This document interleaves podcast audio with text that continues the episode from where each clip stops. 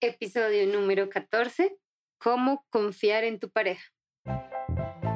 Esto es Lo Peor que puede pasar, el podcast que cambiará tu vida, con tu coach Ángela Sarmiento.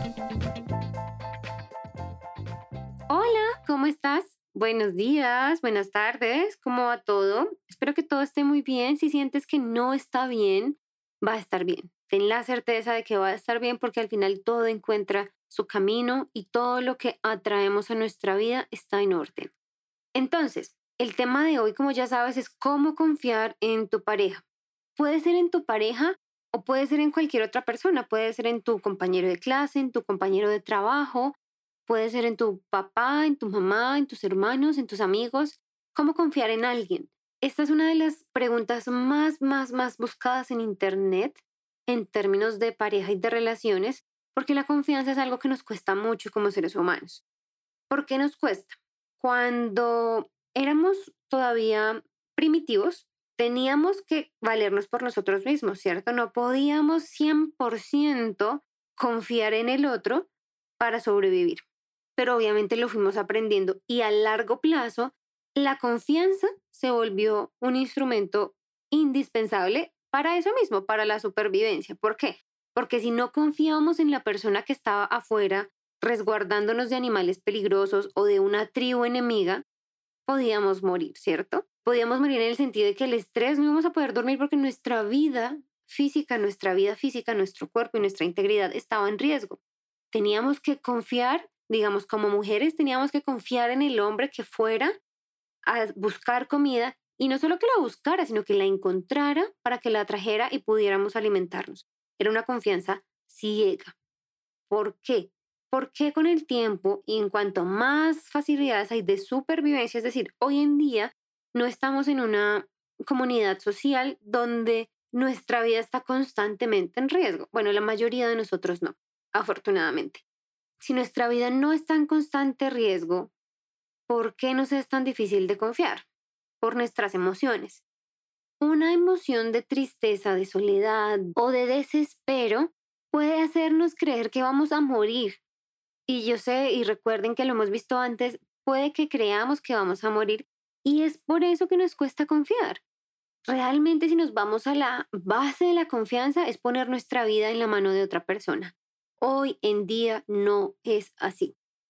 Hoy en día, cuando confiamos, estamos permitiéndole a la otra persona afectar nuestros sentimientos. Eso es todo. Cuando confiamos, estamos permitiéndole a la otra persona afectar nuestros sentimientos. ¿Qué significa esto? Significa que no importa lo que haga la otra persona, igual nos vamos a sentir afectados, sea bueno, sea malo, etc. Y yo sé que a muchos les ha pasado que dicen cuando pelean con su pareja, cuando hay problemas, como en todas las parejas, no puedo confiar. Es una de las cosas más manifestadas en, en muchos de los clientes que he tenido y es no puedo confiar, no puedo volver a confiar. ¿Cómo recupero la confianza? La confianza se recupera cuando tú entiendes que no puedes controlar al otro y que al mismo tiempo, no importa lo que el otro haga, tu estado emocional depende única y exclusivamente de ti. ¿Qué quiere decir esto? Que cuando confiamos en alguien más, estamos decidiendo conscientemente, voy a reaccionar a lo que diga o haga esta persona, ¿cierto? ¿Qué significa? Digamos, cuando yo confío en ese ejercicio tan sencillo que es que es tirarse hacia atrás, les voy a ser muy sincera, a mí me cuesta muchísimo dejarme caer de espaldas. No sé por qué, no es un tema de que yo crea que la otra persona me va a soltar, creo que es un tema de vértigo, pero me cuesta mucho, es algo que me cuesta demasiado dejarme caer hacia atrás. Porque si lo pensamos en términos de nuestro cerebro y analizando aquí mi propio cerebro, mi cerebro cree que la otra persona no me va a sostener.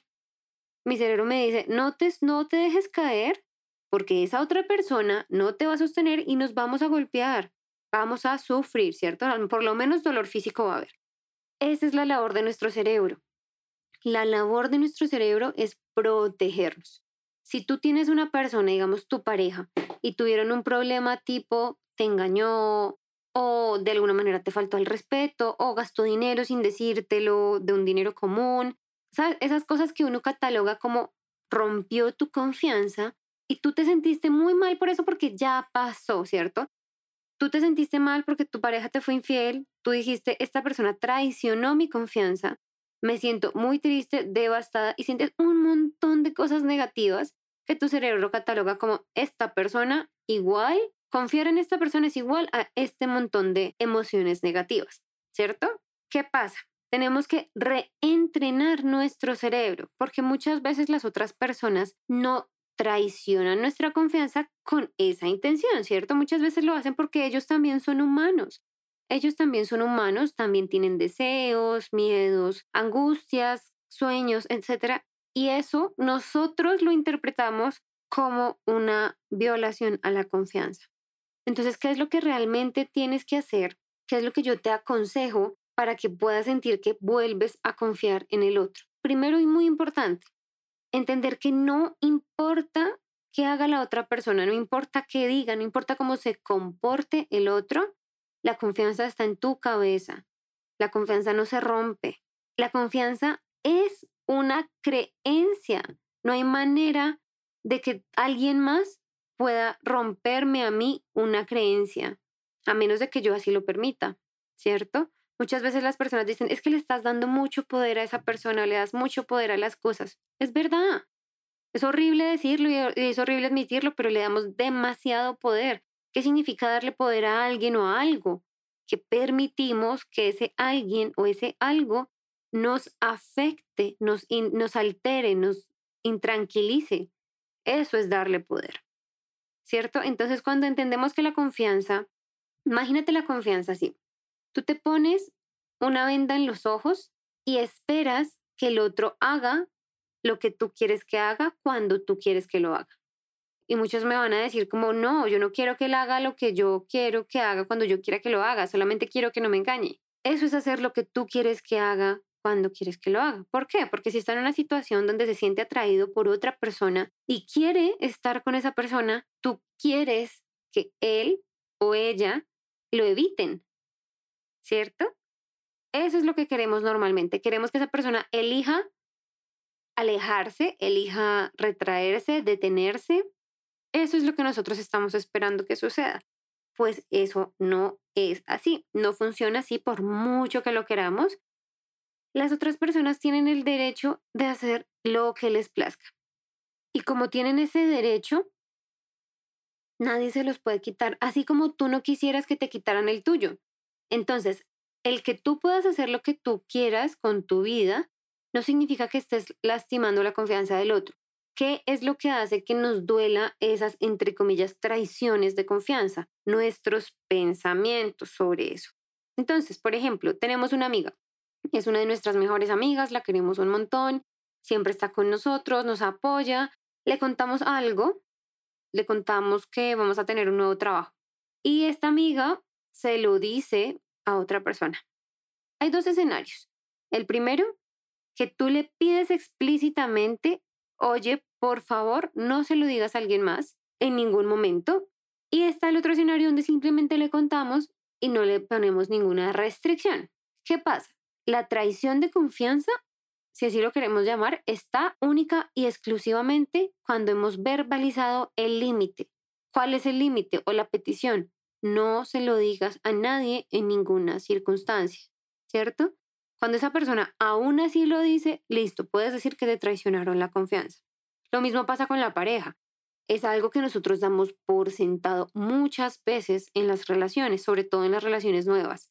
No hemos aprendido a decir y a verbalizar lo que queremos, lo que esperamos y lo que no.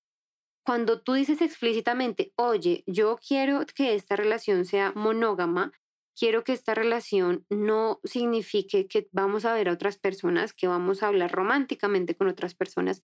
Cuando eso es explícito, podríamos llegar a decir que hay un rompimiento de la confianza.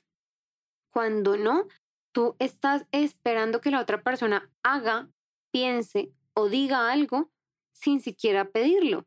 Es como cuando esperamos que, no sé, tenemos una nueva pareja y va a ser nuestro cumpleaños y a nosotros nos encantan las flores verdes. Voy a decir cualquier cosa. Y nosotros queremos en el fondo y, y en nuestra cabeza está como, Dios, yo quiero que Él me regale flores verdes, quiero que me regale flores verdes, pero nunca le decimos, oye, quiero flores verdes. ¿Cómo la otra persona lo va a saber? Y luego te desilusionas porque no te dan flores verdes, pero ¿por qué te vas a desilusionar? Si tú nunca pediste nada, o sí. Hay que tener mucho cuidado con esta parte de que la confianza, otra vez, yo sé que ya suena como un disco rayado, pero la confianza es una creencia que tenemos en la cabeza, no es nada más. Y es una creencia de que el otro va a hacer o no hacer algo. Nosotros queremos con el pensamiento controlar las acciones de los demás. Confiar está muy bien. Como ya te expliqué, la confianza nos ha traído donde estamos como sociedad, como especie. Si no confiáramos, no estaríamos acá. Si no confiáramos en que nuestro perro no nos va a morder mientras dormimos, no tendríamos perro si nosotros no confiáramos en que los aparatos electrónicos que tenemos no son perjudiciales para nosotros, es decir, si creyéramos a veces en esas conspiraciones o en las recomendaciones de muchas personas que nos dicen como no, es que pasar todo el día con el celular te puede dar cáncer. Ojo, no estoy diciendo que no sea cierto, la verdad es que no lo sé, no puedo validarlo, pero si nosotros creyéramos de verdad que eso es posible, se los aseguro que no tendríamos aparatos electrónicos o que no las usaríamos tanto como lo hacemos. Nosotros estamos dando un voto de confianza no solo a los aparatos, sino a los fabricantes de estos. Es así de sencillo, ¿sí? ¿Qué pasa ahora con todo el tema de la vacuna, de las pruebas, con todo el tema del COVID? Es un tema de confianza. Hay muchas personas que confían ciegamente, ciegamente y su confianza es una decisión y dicen, yo confío en las entidades gubernamentales que dirigen esto y fin, y es sencillo y son decisiones simples y son decisiones sencillas de tomar.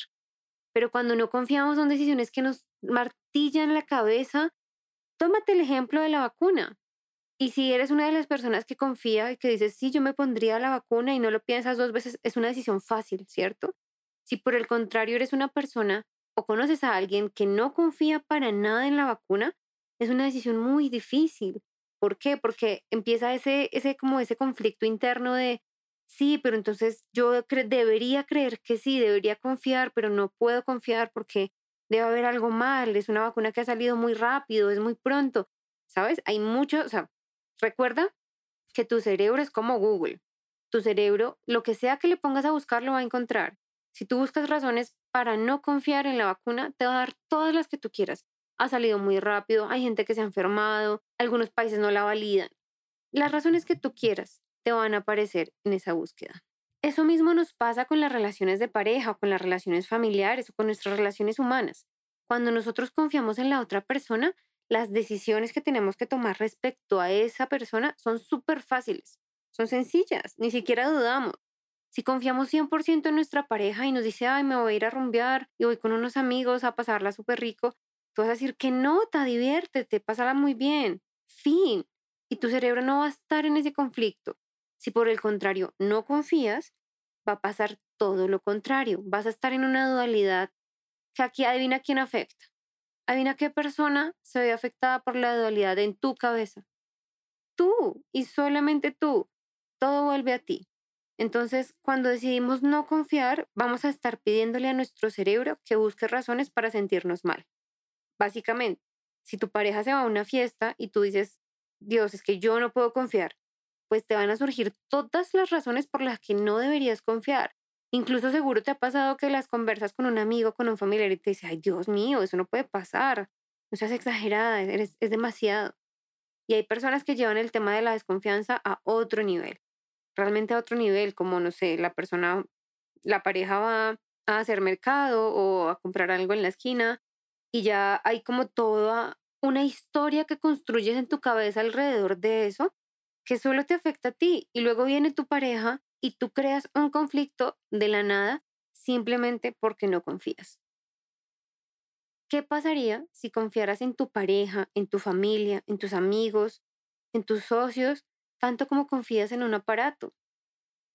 Tú no crees que el aparato te vaya a mentir, no crees que el aparato te esté mostrando la hora equivocada, no crees que el aparato vaya a revelar toda tu información personal y le das más información personal que a cualquier otro ser humano. ¿Qué pasa si confiaras en tu pareja tanto como confías en un aparato. El aparato no tiene que hacer nada para demostrártelo. El aparato no te está diciendo, hola, aquí estoy, mírame, soy solo tuyo, ¿cierto? Yo sé que es una comparación muy graciosa. Piensa entonces en tu mascota. ¿Qué pasa si confiaras en tu pareja tanto como confías en que tu perro no te va a morder la cara mientras duermes? Sería más tranquilo, ¿no? Tú ni siquiera dudas, es algo que no pones en duda, a menos de que tengas un perro súper agresivo, que tenga problemas de conducta, pero en términos generales no tenemos esas mascotas, o si las tenemos, no son problemas que nos afectan a nosotros como dueños. ¿qué pasaría? ¿Qué tan sencilla sería tu vida? ¿Qué tan sencillo sería tomar decisiones basadas en la confianza? Si no tuvieras que pensar tres, cuatro veces cuál es el peor caso escenario, porque es que ahí vuelve nuestra mente. Recuerda que lo peor que puede pasar es un mal sentimiento. Si tu pareja te engaña, lo peor que puede pasar es que te sientas triste o devastada o desolada. Nada más. Es un sentimiento, es lo peor que puede pasar. Y muchas veces hacemos que lo peor que puede pasar es lo que pasa en nuestra cabeza. Puede que tu pareja te sea infiel, pero todas las historias que te cuentas son mucho peores. Entonces, ¿cómo vas a recuperar la confianza? Es muy sencillo, vas a tomar la decisión de hacerlo. Vas a buscar las razones por las que sí puedes confiar. De nuevo, recuerda que tu cerebro es como Google. Si tú le dices a tu cerebro, oye cerebro, ¿cuáles son las razones por las que no debería confiar bajo ninguna circunstancia en esta persona? te las va a dar. Te va a decir no porque eh, ya lo hizo en el pasado, porque está actuando raro, está pasando mucho tiempo en su celular, no me abrazó igual, me miró diferente, no me dijo un cumplido, ¿cierto? Vamos a encontrar las razones que quieras. Pero entonces el ejercicio es el, el contrario. Vas a conscientemente preguntarle a tu cerebro, cerebro, dame las razones por las que sí puedo confiar en esta persona. Dame las razones por las que sí puedo confiar en esta persona. Respira profundamente. Piensa en esa persona en la que te dices una y otra vez, es que no puedo confiar en él, no puedo confiar en ella. Y pregúntate, ¿cuáles son las razones por las que sí puedes confiar en él o en ella? Tu tarea para hoy va a ser muy sencilla, va a ser hacerte esa pregunta muy consciente, tómate cinco minutos, no te va a tomar más tiempo. Cinco minutos, tómate y escribe una lista de las 25 cosas por las que sí puedes confiar. ¿Qué pasa en nuestro cerebro? Nuestro cerebro busca evidencia para que nosotros tengamos la razón. Si tú quieres creer que el cielo es amarillo, vas a encontrar todas las evidencias. Tu cerebro te va a decir, sí, mira, es que es el atardecer, es obvio que es amarillo porque es que tienes estas gafas, entonces es amarillo, punto busquemos evidencia de cosas que nos construyen, que nos sirven. No nos quedemos buscando evidencia de cosas que nos lastiman, que lastimosamente es lo que hacemos casi el 80% de nuestro tiempo. Esa es mi invitación para ti hoy. Gracias por estar acá. Gracias por escuchar. Si puedes dejarme un review, compartirle este podcast o este capítulo a alguien que también le interese, gracias. Al final mi misión es ayudar a más personas a entregar este contenido que les sirve que les ayude a tener unas mejores relaciones, a estar más tranquilas y estar un paso más cerca de ser felices. No para siempre, no de la forma utópica, pero sí estar un poco más felices y encontrar un poco más de paz en esta humanidad, en este ser humano que somos y en este cerebro que tenemos. Aprender a manejarlo, aprender a entenderlo y aprender a cómo utilizarlo a nuestro favor y a nuestro beneficio les va a cambiar la vida. Te mando un abrazo gigante. Espero que estés muy bien. Recuerda que me puedes seguir en mis redes sociales, dejarme tus comentarios, contarme tus problemas. Yo puedo ayudarte. Recuerda que es Ángela Sarmiento Coach. Y eso es todo por hoy. Te mando un abrazo.